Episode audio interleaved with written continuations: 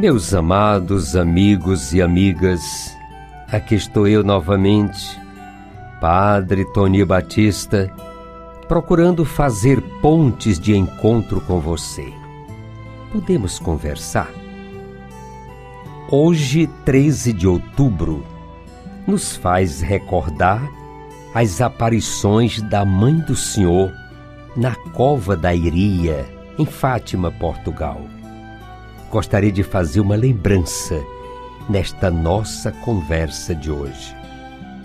Era um domingo, 13 de maio de 1917.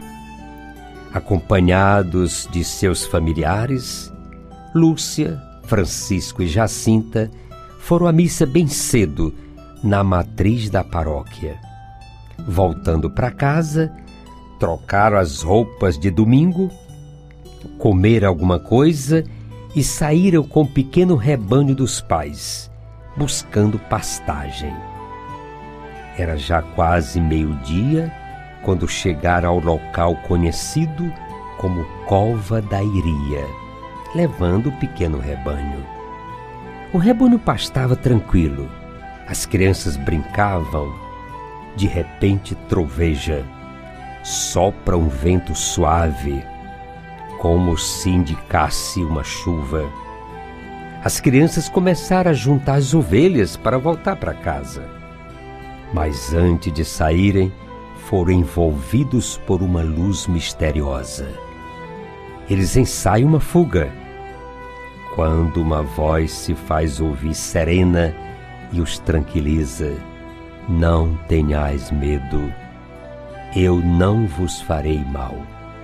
Os pastorinhos ficaram espantados. E de repente, sobre os galhos de uma azinheira, apareceu uma senhora. Os três ouviam, mas somente Lúcia, a mais velha, via aquela senhora. Segundo os pastorinhos, aquela senhora aparentava ter 18 anos. Usava um vestido branco e tinha um manto branco resplandecente debrunhado a fio de ouro, que a cobria da cabeça aos pés. Das mãos postas em oração, pendia um terço de pérolas reluzentes. Já refeita do êxito, Lúcia, timidamente, toma a iniciativa e pergunta àquela senhora quem era ela. E a Virgem lhe respondeu: Sou do céu. Vim para vos pedir que venhais aqui seis meses seguidos, no dia 13, a esta mesma hora. Depois vos direi quem sou eu e o que eu quero. E como Lúcia lhe perguntou se também iria para o céu, a senhora respondeu: Sim, vais. Depois de responder que Jacinta e Francisco também iriam para o céu, a senhora perguntou: Quereis oferecer-vos a Deus para suportar todos os sofrimentos que Ele quiser vos enviar, em ato de reparação pelos pecados com que Ele é ofendido e de súplica pela conversão dos pecadores? Sim, queremos, respondeu Lúcia em nome de todos. Terminada a aparição, as crianças assumiram a responsabilidade de não contar a ninguém o que viram. Mas, com uma aura de boa vontade e generosidade, Jacinta, a mais nova de todos, não escondendo a sua felicidade, nem conseguindo guardar o segredo, correu alegre para contar à sua mãe o ocorrido. Daquele momento em diante, não foi mais possível guardar a história. A notícia se espalhou pela aldeia e surgiram opiniões algumas bem desfavoráveis.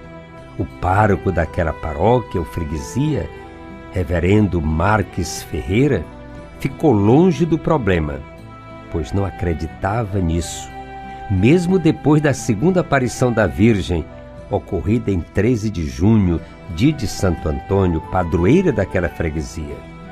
Foi nesse dia que Lúcia pediu por um doente e ficou sabendo que em breve a senhora viria buscar Francisco e Jacinta e que ela ficaria cá mais algum tempo, porque Jesus quer serviço de ti para me fazer conhecer e amar.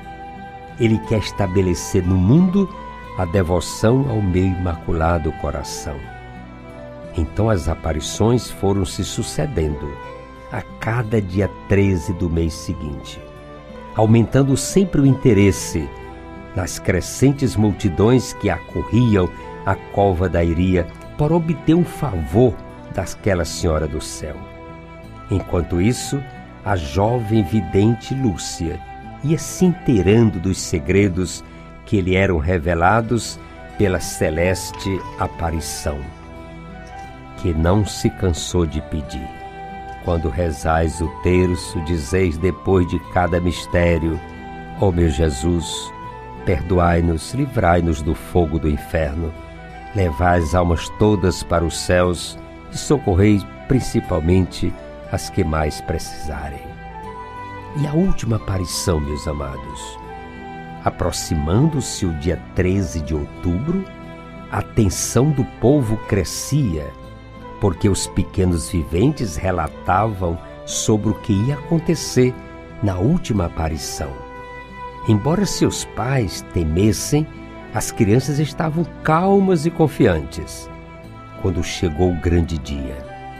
Mesmo fria e chuvosa aquela manhã, foi o tempo para a afluência de uma legião de 70 mil pessoas de todas as idades e condições ao lugar das aparições, inclusive muitos correspondentes de jornais.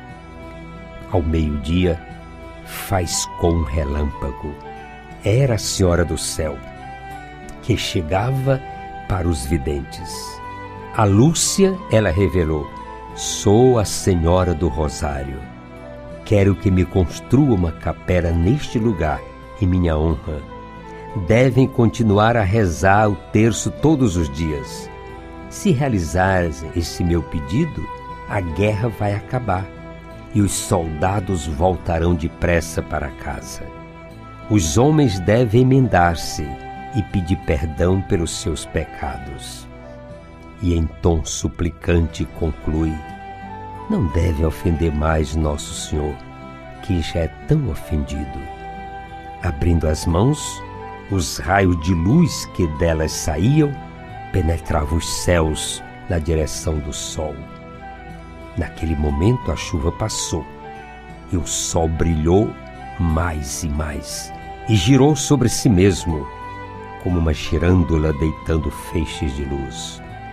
Assim aconteceu várias vezes, e quando o sol parecia se desligar do firmamento, a multidão assustada pediu misericórdia.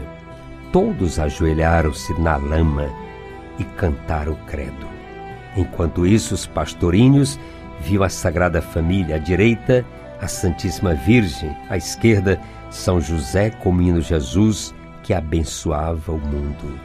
Era o dia 13 de outubro de 1917. Queridos amigos e amigas, sou gratidão pela sua acolhida. Sigamos em frente. Caminhar é preciso.